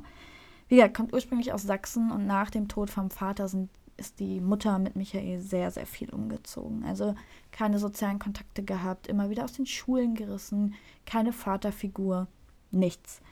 Schließlich lernte die Mutter dann eben seinen Stiefvater kennen und dadurch sind sie dann nach Augsburg gezogen. Die Vaterfigur konnte aber, also in die Region Augsburg Lücke nicht, nicht genau, und die werden. Lücke konnte eben einfach nicht gefüllt werden. Mhm. Der Stiefvater war jetzt, soweit man gelesen hat, kein schlechter Mensch. Also der hat ihn nicht misshandelt oder irgendwas, aber es war halt nicht sein Vater. Mhm. So. Ja. Ist okay. Tatsächlich ist er, also Michael ist dann auch auf eine Förderschule gekommen und war ein riesiger Horrorfilm-Fan. Am liebsten hat er Slasher-Filme. Ah, okay. Ja, generell Slasher-Filme. Okay, mhm. Und er selber hat wohl vor Gericht ausgesagt, dass er jeden Film von Scream etc., was das nicht als Saw und was weiß ich, um die 50 Mal gesehen hat. Boah. Also wirklich krass. Also ich mag ja auch Horrorfilme, ne? Ja, Aber gerade diese Slasher-Filme finde ich so ekelhaft Ja. irgendwie. Ich kann mir das nicht geben. genau. Ich habe mal Michael Myers Halloween gesehen und also ich, ich kann da auch nicht hin. Ich kann auch kein Blut sehen, aber ich kann da auch irgendwie nicht Ja. hingucken. So, es ist ja. Ich verstehe nicht, wie man sich sowas hobbymäßig 50 Mal angucken möchte. Genau. Und man geht halt eben aufgrund dieser Vorliebe zu den Filmen auch davon aus, dass daher eben das Kostüm stand und er tatsächlich dann Scream sein wollte. Ja. So. Ergibt Sinn, zumindest, ja. Ja, er selber wurde dann auch bei der Verhaftung in der Förderschule angetroffen und vor seinen Mitschülern verhaftet. Was natürlich auch, also er war eh schon so, dass man gesagt hat, eigentlich war das ein netter Junge, aber so ein bisschen nach Aufmerksamkeit haschen. Also der hat dann auch im Alter von, von einem jungen Teenager oder von einem Teenager noch so Streiche gemacht, die man als Kind macht, wo man dachte, Mhm. ach, eigentlich bist du da viel zu alt für. Ne? Der hat zum Beispiel so einen Plastik-Kothaufen gehabt und hat den dann auch so auf die Stühle und hat sich darüber kaputt gelacht. So, Also Mhm. schon so, dass du denkst, ah, ja, als Kind ist es witzig, aber du bist eigentlich bisschen älter für. Ja. Ne? Gut, Also- aber wenn er so diese Aufmerksamkeit gesucht hat, war da dieser Polizeieinsatz in der Schule für ihn natürlich ganz geil bestimmt. Ja, wahrscheinlich. Wobei ich ne? gerade so dran denken musste, so, boah, wäre es nicht gewesen, wäre das ganz schön asozial gewesen. Ja, so, Ne? total. Mhm. Und ähm, er hat dann aber auch nicht lange gezögert, sondern hat sofort ein Geständnis abgelegt. Und das Kostüm hatte er nicht mal weggeworfen, sondern es lag noch bei ihm zu Hause. Das heißt, man konnte es beschlagnahmen, untersuchen und was weiß ich nicht, alles, was dazugehört. Zum. Glück war der nicht so smart, ne? Genau. Und oh, das ist jetzt so, so irgendwie ganz komisch. Sein Stiefvater hat sogar aus Spaß gesagt vorher, bevor, also die sind zusammen losgezogen den Abend erst, hat er noch gesagt, als Tod bräuchtest du aber auch noch eine Sense. Ja. Es kann Gut, dann er bei den konnte es nie wissen, ne? ja, Er ja natürlich. Aber das ist so ein- Makaber. makaber, sehr Makaber, makaber, mhm. genau. Bei den Untersuchungen kommt dann raus, dass das Messer, mit dem sie erstochen wurde, eine Klinge von 16 Zentimeter aufweist. Und das Messer muss er dabei gehabt haben. Er selber beschwört, dass, das, dass er das aus der Küche von der Familie genommen hat. Die beschwören aber, niemals so ein Messer gehabt zu haben. Und ich glaube nicht, dass die was davon hätten zu sagen, nee, das ist nicht unser Messer. Aber was hätte er davon zu sagen, ich habe es nicht mitgebracht? Das Mordmotiv fällt weg. Ah, ja, stimmt, ja, klar. Ne? Ja, mhm, Im ja. Urteil später wird aber auch gesagt, sie haben das mitgebracht. Also Mhm. da gibt es eigentlich kein Vertun. Er selbst schildert die Tat wie folgt. Er ist an diesem Rosenmontag mit seiner Familie zum Faschingsfest. Alle waren lustig drauf, es wurde Bier getrunken, man hatte Spaß, man macht Scherze, man tanzt, wie es so ist. Gegen elf ist dann seine Familie nach Hause gegangen, haben ihm aber noch 20 Euro in die Hand gedrückt und meinten, hier, du bist 19 Jahre alt, mach Mhm. dir noch einen schönen Abend, komm nach Have Hause, wann fun. du willst, Ja. so nach dem Motto. Michael bleibt und landet dann eben in diesem Lokal Shampoos. Danach ging er Richtung Bus und alles sah wohl danach aus, dass er nach Hause wollte. Jedoch dachte er sich, Mensch, ich habe so ein cooles Kostüm an, jetzt will ich noch wen erschrecken. An dieser Bushaltestelle angekommen, steigt dann eine Studentin, eine junge Studentin aus dem Bus aus und er verfolgt diese Frau, junge Frau dann auch. Die bekommt das aber mit und als sie dann vor ihrem, ihrer Wohnung, vor ihrem Haus, Elternhaus, das stand da jetzt nicht so genau, Mhm. stand, hat sie sich nochmal umgedreht und ihn auch angeschrien, dass er weggehen soll und dass sie keine Angst vor ihm hat. Voll gut. Und davon war der so frustriert, dass der richtig wütend geworden ist. Und er selber sagt aus, er hatte eine Zerstörungswut in dem Fall. Sagt gleichzeitig, er dachte zwar eher daran, an einen Zaun zu treten, aber wie man sieht, ist das ja auf was anderes hinausgelaufen. Mit diesem Frust läuft er dann noch durch die Gegend, guckt so ein bisschen durch die Häuser, läuft einfach durch die Straßen und sieht dann das Haus, wo die Familie wohnt und sieht halt, ach Mensch, da brennt noch Licht. Und so ist es auch so, dass er dann auf dieses Grundstück geht, da so ein bisschen rumschlawinert und dann durch die Terrassentür sitzt, sieht, dass das Geschwisterpaar alleine auf der Couch sitzt und eigentlich ganz süß Filme guckt und die hatten sich so, ein, so, ein, so eine Limo fertig gemacht und die hatten halt einfach für Kinder einen schönen Mhm. Abend, sage ich mal, ne? Er hat sie dann im Endeffekt beobachtet und da müssen die Kinder irgendein Geräusch gehört haben, denn der Bruder sagt später aus, sie haben ein Geräusch gehört und dachten, oh, oh, die Eltern kommen, wir gehen schnell ins Bett. Weil war ja schon spät. Mhm. Ne?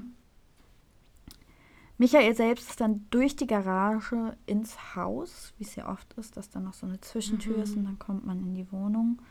Wie gesagt, die Kinder waren derweil im Bett, der kleine Bruder ist schon eingeschlafen und Michael hat quasi ist dann hoch in, ins Stockwerk, wo die Schlafzimmer sind Mhm. und hat einfach wirklich, das hört sich jetzt doof an, aber das erstbeste Zimmer sich ausgesucht.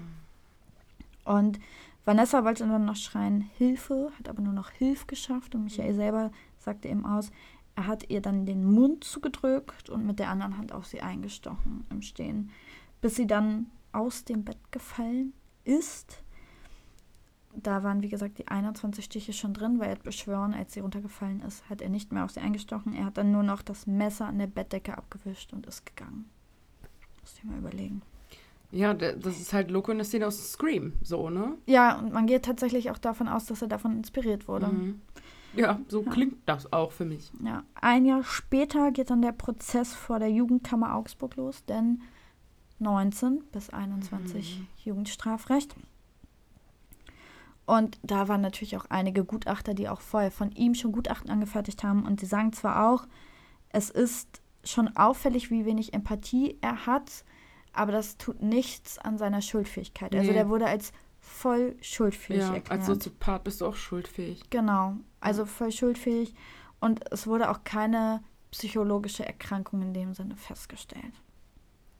Also Hm. zumindest 2002 damals. Aber auch Mhm. da waren psychische Erkrankungen vielleicht auch noch was anderes Ja, als jetzt. mm. Ich Die weiß nicht. meisten Sachen kommen doch irgendwie so aus den 60 50er, 60er Jahren. Irgendwie die meisten Erkenntnisse so von irgendwelchen großen Ja. Leuten.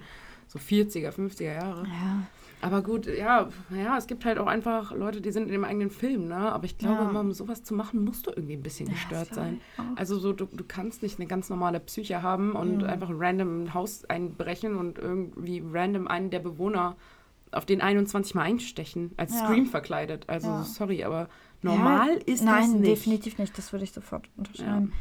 Und vor dem Gericht waren wohl auch richtig Proteste ähm, im, in Bezug darauf.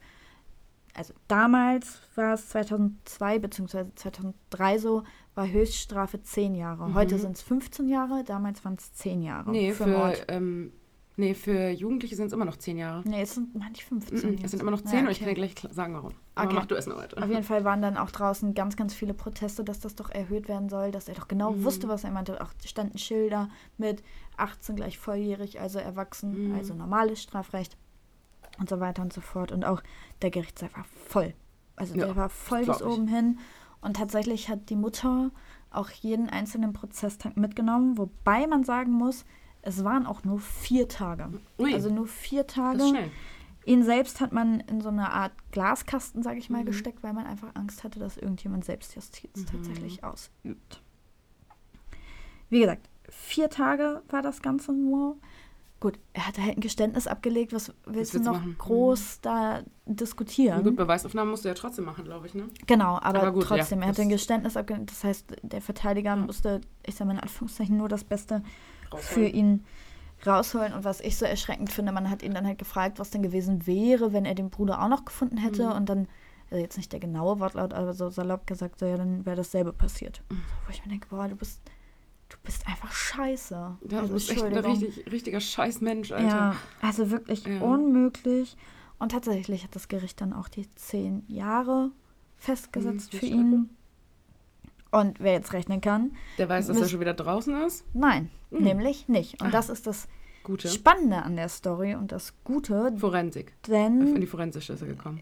ja, genau, die Mhm. Staatsanwaltschaft stellte dann kurz bevor er eigentlich hätte entlassen werden müssen, einen Antrag auf Sicherheitsverwahrung. Mhm.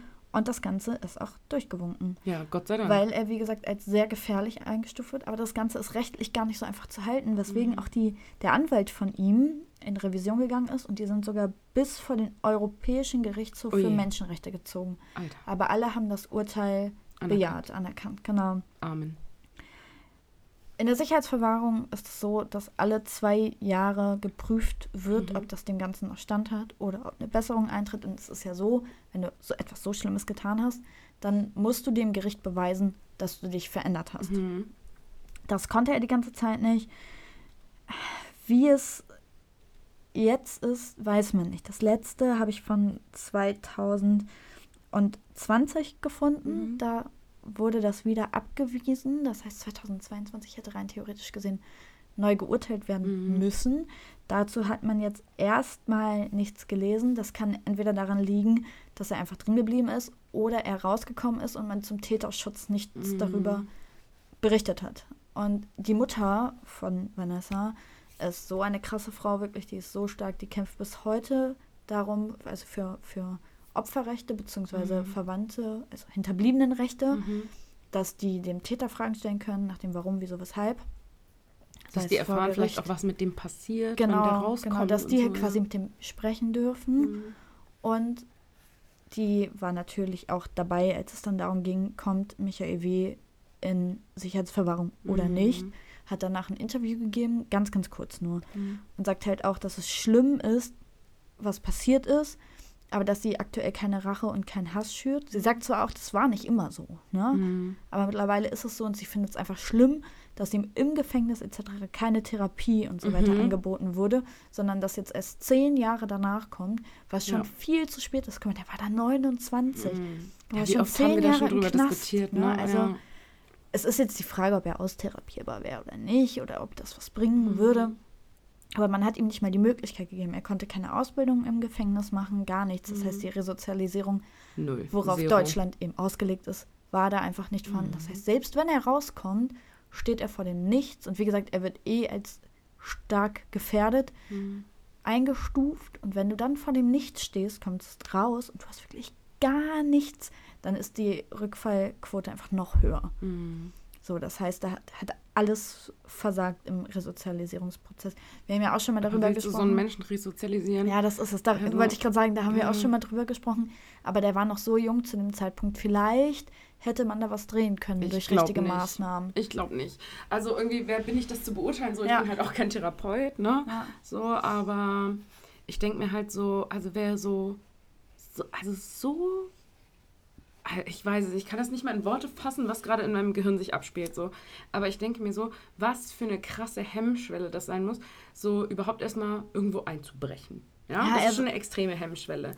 So, Ja. dann halt irgendwie auf den erstbesten Menschen, den du antriffst, 21 Mal einzustechen. Mhm. Ja. Also das hatten wir schon mal, das ähm, habe ich ja selber mal gehört von einem äh, Psychologen, der vor Gericht ausgesagt hat, Mhm. in einem Fall, als ein Freund von mir, der gestochen worden ist, ähm, dass es normalerweise auch eben in diesen Notwehrhandlungen zum Beispiel so Mhm. ist, du hast halt einen extremen Widerstand, wenn du mit einem Messer in deinen Körper ja, einstichst. total, ja. Und die meisten Leute lassen dann los.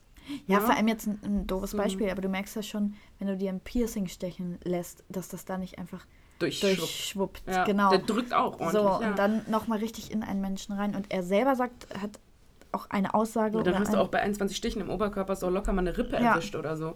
Weißt Irgendwas du, das Knochiges auf ist. jeden ja, Fall, Ja, ja. eben. Also, Also es waren halt wirklich alle Organe wohl Mhm. verletzt und auch lebensbedrohlich verletzt, sodass sie selbst, wenn sie zu dem Zeitpunkt noch gelebt hätte, wo die Eltern nach Hause gekommen wären, nicht überlebt Mhm. hätte.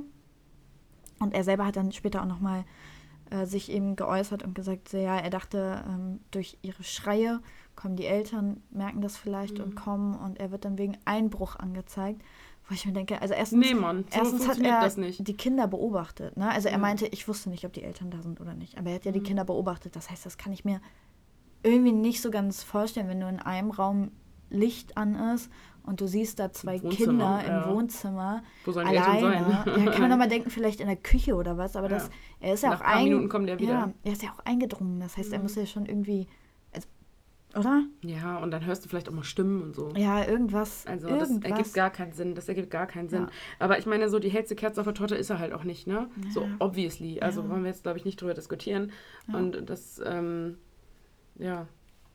Also, dass er dumme Ausreden Wahnsinn. hat, wundert mich halt gar nicht, ne?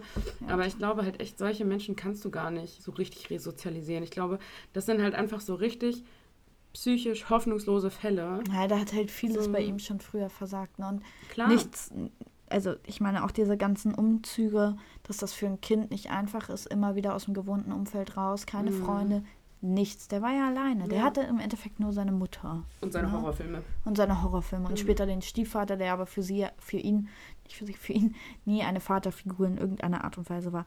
Wie gesagt, man hat Ja. nichts darüber gelesen, dass er misshandelt wurde oder ähnliches. Kann ich jetzt nichts groß zu sagen. Er selber hat das, soweit ich weiß, auch nicht gesagt. Mhm. Deswegen gehe ich jetzt erstmal nicht davon aus, dass sowas auch noch zusätzlich vorgefallen ist. Aber es ist halt für, also egal wie schlimm seine Kindheit war, es ist keine Entschuldigung für solche Taten. Nee. Da reden wir ja auch immer drüber. Auch Ja. es, es gibt keine Entschuldigung für sowas Ja. und keine Rechtfertigung. Punkt. Ja. Und ich finde es gut, dass dein Fall so gut dazu passt, weil es gab ein Thema, das wollte ich mit dir auch nochmal ausdiskutieren. Es gab doch jetzt diesen Fall in Deutschland auch mit der Zwölfjährigen, die im Wald auf ihrem Heimweg ermordet worden ist von zwei Mitschülerinnen. Das ist ja noch gar nicht so lange her. nee, jetzt. das ist ganz ja. frisch passiert, genau. Und diese zwei Mitschülerinnen waren ja auch, glaube ich, 12 und 13 oder Ja, beide 13 Ich oder sagen, müssen ja in dem Alter gewesen. Unter sein. weil- 14 auf jeden Fall, genau. Und ähm, ich habe mir jetzt so ein Interview angeguckt von der Staatsanwaltschaft. War schon mal richtig rührend, dass dieser Oberstaatsanwalt, der saß da und hat selber mit den Tränen Mhm. gekämpft, als er halt irgendwie geschildert hat, wie dieses Mädchen zu Tode gekommen ist Mhm. und so. Die ähm, Identitäten der Täterin wird ja extrem geheim, geheim Ja, gehalten. die sind ja nicht mehr strafmündig. Genau, sie sind eben unter 14 und Ja. dementsprechend nicht strafmündig. Und ähm, die sind auch weggezogen aus dieser kleinen Stadt Mhm. da mit ihren Eltern, ne, Mhm. natürlich. Und ich finde es so krass, weil dieser Reporter, der diese Kurzreportage Mhm. darüber gemacht hat, quasi, halt auch meinte, sie sind halt nicht strafmündig, die kommen halt ohne alles davon. Mhm. Die kriegen nicht mal einen Eintrag irgendwie in ihr Gar nichts. in ihr Also, Strafregister, die was kriegen man- keine, keine, die kriegen nicht mal eine Therapie. Ja, das Einzige, Also- was halt definitiv passieren wird, und da muss man dann gucken, wie es weitergeht, das Jugendamt wird da- darauf aufmerksam. Nein, auch das kriegen die nicht. da bin ich mir ziemlich sicher, dass ja die gut, darauf also aufmerksam so, ne, Es gibt zumindest Ja. jetzt nicht so was Behördliches ja, angeleiert. es gibt nicht, ne? dass das Gericht sagt, Aber- ihr müsst jetzt eine Therapie machen genau, oder irgendwas. ja, ja, genau, genau. Genau. So, und die sind jetzt halt weggezogen, so die Eltern mit ihren Kindern, Ja. weil für die Kinder war das jetzt natürlich furchtbar schwierig, die Ja, die armen Kinder. Ja. Ja, genau, die armen Kinder, die halt irgendwie eine 13-Jährige getötet Soweit haben. ich weiß, haben die doch auch ausgesagt, sie wollten irgendwie so grob nach dem Motto, sie wollten einfach mal testen, wie das so ist. Also, Das Krasse war, Ja. der Oberstaatsanwaltschaft hat jetzt halt bekannt gegeben, dass die wohl sauer waren auf sie, Mhm. weil die beiden, also die beiden, Mhm. die sie getötet haben, haben sie wohl so ein bisschen gemobbt in der Schule Mhm. oder so ein bisschen gehänselt. Ich will es jetzt nicht genau beziffern. Ja. Und sie, also die, die Tote, hm. hat das ihrer Lehrerin gesagt. genau so war es. Und ja, hat sie quasi genau. verpetzt. Ja. Und dann, also wo ich mir auch so denke, Hä? Da kannst du aber nur hoffen, Also- dass auch die Eltern da schalten und sagen, also Ja. irgendwas stimmt hier ganz Definitiv. gewaltig nicht. Definitiv. Ich habe mich auch gefragt, wie das für Eltern sein muss, wenn die Polizei vor der Tür steht und sagt, ja, ihre zwölfjährige Tochter hat ein Kind ermordet. Eine Mitschülerin. Eine Mitschülerin. Ja. Aber war doch jetzt vor ein paar Monaten auch hier da bei Wunstorf, äh, Wunstorf glaube ich war es, ne? Mhm. Wo auch der 14-jährige Junge von einem 14-jährigen Ja. Mitschüler getötet wurde. Schlimm. Also wo ich mir denke, Schlimm. Was Aber ist denn- wenigstens strafmündig, weißt du, Ja. so, da passiert wenigstens was. Und ich wollte deswegen auch voll gerne mit dir diskutieren, was, also findest du es richtig, dass man erst mit 14 strafmündig ist?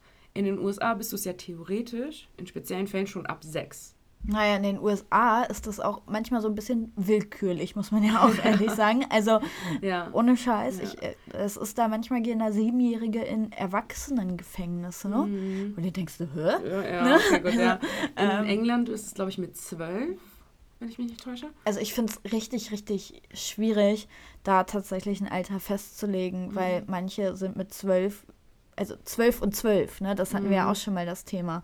Also zwölf und zwölf. So, manche sind mit zwölf noch kleine Kinder und manche sind halt wirklich schon einfach, ich sag mal, frühreif und, Mhm. und in Anführungszeichen Erwachsener, sag ich Mhm. mal.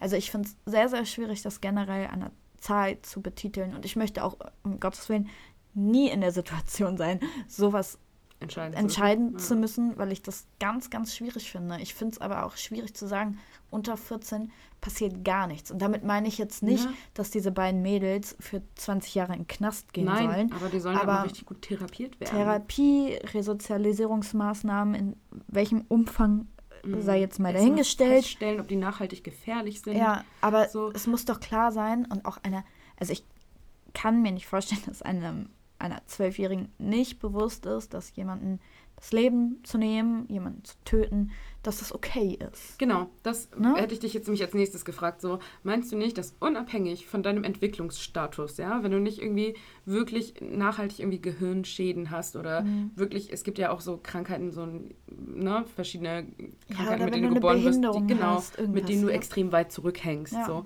Aber jetzt, also ein ganz normales, gesundes, zwölfjähriges Kind.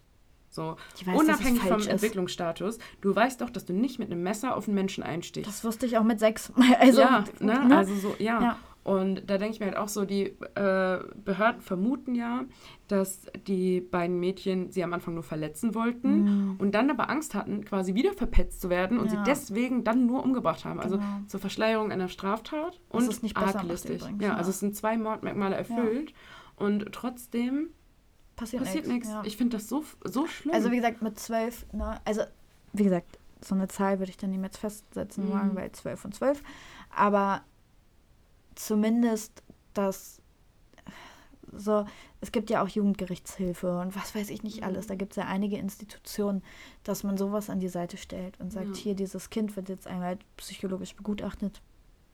Es wird geguckt, was, woran hat es woran hat's gelegen? Woran hat's gelegen? Ja, Also, aber das ne? steht halt nicht mehr in deren Führungszeugnis drin. ja, und ich so, finde ne? es auch richtig schlimm. Also, Also, die ziehen jetzt in eine andere Stadt, machen ganz normal Neuanfang, Ja. genau. Und sind ganz normale Kinder. wie gesagt, also ich finde es halt schwierig, das an irgendeinem Alter festzustellen. Und ich, es gibt ja nun mal auch, also für mich einen ganz klaren Unterschied zwischen Mord und hat, weil es einen Kinderriegel haben wollte, bei Edeka einen Kinderriegel geklaut Mhm. mit zwölf. So, das ist ja nochmal eine ganz andere Nummer. Klar. Ne? Also, Ja. und das finde ich, aber wo ziehst du die Grenze? Das ist halt wirklich, wirklich einfach Ja. so ein schwieriges Thema, dass es gibt. Ich so finde viel- halt, das ist, also das ist meine Meinung dazu. Mhm. Ich hatte jetzt schon ein bisschen länger Zeit, mir darüber Gedanken Mhm. zu machen als du. Und meine Meinung ist halt, dass für besonders schwere Delikte, sowas wie Mord, Totschlag, whatever, Kapitalverbrechen, sagen wir einfach Ja. mal grob. genau, dass man dafür einfach generell gar kein Alter festsetzen sollte, sondern jeden Fall einzeln beurteilen sollte. Äh, Und wenn da ein Vierjähriger sitzt, ne, Mhm. der halt irgendwie, äh, weiß ich nicht, so in Deutschland passiert sowas nicht so, aber in den USA kann sowas ja mal passieren. Mutti hat eine Pistole in der Tasche. Ja, die Waffengesetze. Ne? Ja, ja, genau so, ne? Und wenn ein Vierjähriger irgendwie seine Mutter abmackelt, so aus Versehen, ne? Dann, ich meine, ist doch klar, dass man da vor Gericht nicht sitzt und sagt, so, den Vierjährigen packen wir jetzt zehn Jahre ins, in den Knast, Mhm. so, ne? Aber so, so auch ein vierjähriges Kind muss nach dem Verlust der Mutter, wenn dem Kind eventuell klar sein könnte, dass Ich es daran schuld. schuld. ist oder schuld sein könnte, ja auch ausreichend therapiert werden. Ja. Punkt. Ja. Punkt. So, ja, ne? Und deswegen finde ich halt so, dass man für solche Verbrechen einfach generell diese Strafmündigkeit komplett ausschalten sollte und halt wirklich in jedem Einzelfall gucken können muss, was ist jetzt die effektivste Maßnahme, um halt irgendwie solche Sachen vorzubeugen. Ja, ich verstehe, was du meinst, aber das ändert ja nichts daran, dass du irgendwie mit irgendwas ein Alter festsetzen musst, ab dem du eben keine Einzelfallbehandlung mehr hast. Also es ändert ja nichts Ja. daran, dass du irgendwann Punkt X brauchst und sagt, jeder, der älter ist, wird für alles zur Rechenschaft, Ja. sei es Diebstahl, sei es Mord, sei es Körperverletzung, sei es sonst irgendwas. Also du kommst ja nicht drum rum, irgendwo eine Altersgrenze zu setzen. Ja, Ne? ja. Also ich verstehe, ja, ja. was du auch mit deiner Aussage meinst. Mhm. Aber zum Beispiel, wenn der Vierjähriger mit Muttis Waffe rumspielt, weil Mutti die auf dem Couchtisch hat liegen Dann ist lassen. sie auch irgendwie ein Stück weit dann- selber schuld. Ja. ja, und vor allem ist sie dann eigentlich diejenige, die den Fehler begangen hat, weil Mhm. mit vier weißt du vielleicht doch noch nicht, was da wirklich auf dem Tisch liegt. Natürlich weißt du das Und nicht. gerade- vier. Gerade in so Ländern wie die USA, wo Waffengesetze gefühlt nicht Mhm. existent sind, so da ist das nochmal was anderes. Ja. Also das ist ganz, ganz, ganz schwierig, finde ich, Mhm. da, ähm, Ja. da eine, eine super Lösung zu finden, sag ich Ja. mal. Die Männer in meiner Familie waren ja alles äh, Sportschützen, ne? also mein Mhm. Onkel, mein Opa, mein Papa, alle. Und da war es halt auch wirklich so, ich weiß, dass mein Opa, glaube ich, seine Sportgewehre tatsächlich auch zu Hause hatte. Aber auch diese Tresore waren zum Beispiel so gut versteckt, dass wir Kinder überhaupt nicht wussten, Ja. wo wir es finden würden. Ja, du musst ja mittlerweile So, auch gut Munition und so. Getrennt und Waffe sowieso. getrennt Ja, ja, und was weiß das ich sowieso, nicht alles. aber- Und ganz spezielle Schränke und also steckt ja, also wir haben schon relativ sichere Waffengesetze, wobei ich jetzt, ich weiß gar nicht mehr im Ich glaube, wenn du eine Zusammenhang. Waffe haben willst, kriegst du sie auch irgendwie, ne? Ja gut, wenn du die Kontakte hast, dann definitiv. Also guck Oder dir die einen Zugang ganzen, zum Schwarzmarkt. ja, guck dir die ganzen Clan-Kriminalität an. Da kannst du mir nicht erzählen, dass die alle einen Waffenschein haben. Also Wobei einen sorry, kleinen aber Waffenschein kriegst du relativ easy. super, tatsächlich, super Ne? easy. Also dafür musst du Also- auch nichts können und nichts machen. Du musst ja, glaube ich, nur einen Antrag stellen und zahlst einmal 50 Euro. Ja, ich glaube, Führungszeugnis und so musst du Ja, schon gut, auch Führung- abgeben. ja, ja. Ne? aber, Aber, du musst jetzt nicht irgendwie zum was lernen. Oder, Gutachten oder sonst ja, was. ja. Also das ist halt echt easy. Wobei du mit einem kleinen Waffenschein jetzt auch nichts super Spektakuläres kriegst, ne? Ja, gut, aber es ist doch jetzt erstmal scheißegal, was für eine Waffe, weil auch mit Ja. einer kleinen Waffe kannst du jemanden abmakeln, rein Ja. theoretisch gesehen. Also, Aber du dann musst du noch besser zielen können, Alter. Also je kleiner die Waffe ist, desto schwieriger ist es ja auch, jemanden zu treffen. Ja, klar, aber wenn du einen Meter vor mir stehst, so dann ist halt auch egal was. Ja, also, oder wenn ich im Bett liege und schlafe. Ja, genau. Oder, oder wenn der dich erstmal getroffen hat, du gehst zu Boden und das ist vielleicht nicht lebensgefährlich, du kannst aber eben nicht mehr laufen, weil Kniescheibe, sonst was Oh, auch immer. Kniescheibe, Alter, das ist auch so fies. Ja, aber Ja. manche haben ja dann auch einfach so Dir Glückstreffer. tut direkt das Knie weh, wenn du das so. Also das ist, glaube ich, Ja. echt schwierig da. Also und auch, wie gesagt, zu sagen, so, ja, kleiner Waffenschein. Klar sind das nicht keine Maschinengewehre, die du dann kriegst, sage ich Mhm. mal. Aber es ist halt trotzdem eine Waffe und das ist einfach nicht zu unterschätzen. Also Ja. das ist so. Gut. War viel eine gute geredet. Diskussion. Ja, wir sind bei Wir können Stunde dazu zwölf. auf jeden Fall auch nochmal eine Fragerunde Mhm. machen. Was, Du bist uns aber noch eine Fragerunde offen zu ja meinem gut, Fall. hatte ich ja gesagt, Ja. dass ich die die Woche dann Ja. irgendwann raushaue. Ähm, aber mal fragen, was die eben zu diesem ab 14 strafmündig Oh ja. und oder nicht. Ja, schreibt uns dazu sagen- auch gerne Nachrichten, das interessiert mich brennend. Genau, das ist Für die Leute, die noch nicht schlafen. Ja. ja, wir haben heute echt lang, ne? Ja, also wir hatten beide relativ lange Fälle. Mhm. Wir sind auch schon bei einer Stunde 13 jetzt. Also Sorry, guys. ich würde sagen, wir machen das jetzt hier Ja, kurz und schmerzlos zu Ende. Genau. Folgt uns auf Instagram, schreibt uns Nachrichten, schreibt uns Bewertungen. Sagst du noch, wie man uns findet auf ja, Instagram? unter little.eb.podcast. Wir sind für jeden von euch sehr dankbar. Genau. Und dann hören wir uns in zwei Wochen wieder. Bis Bis dann. dann. Cheers. Tschüss.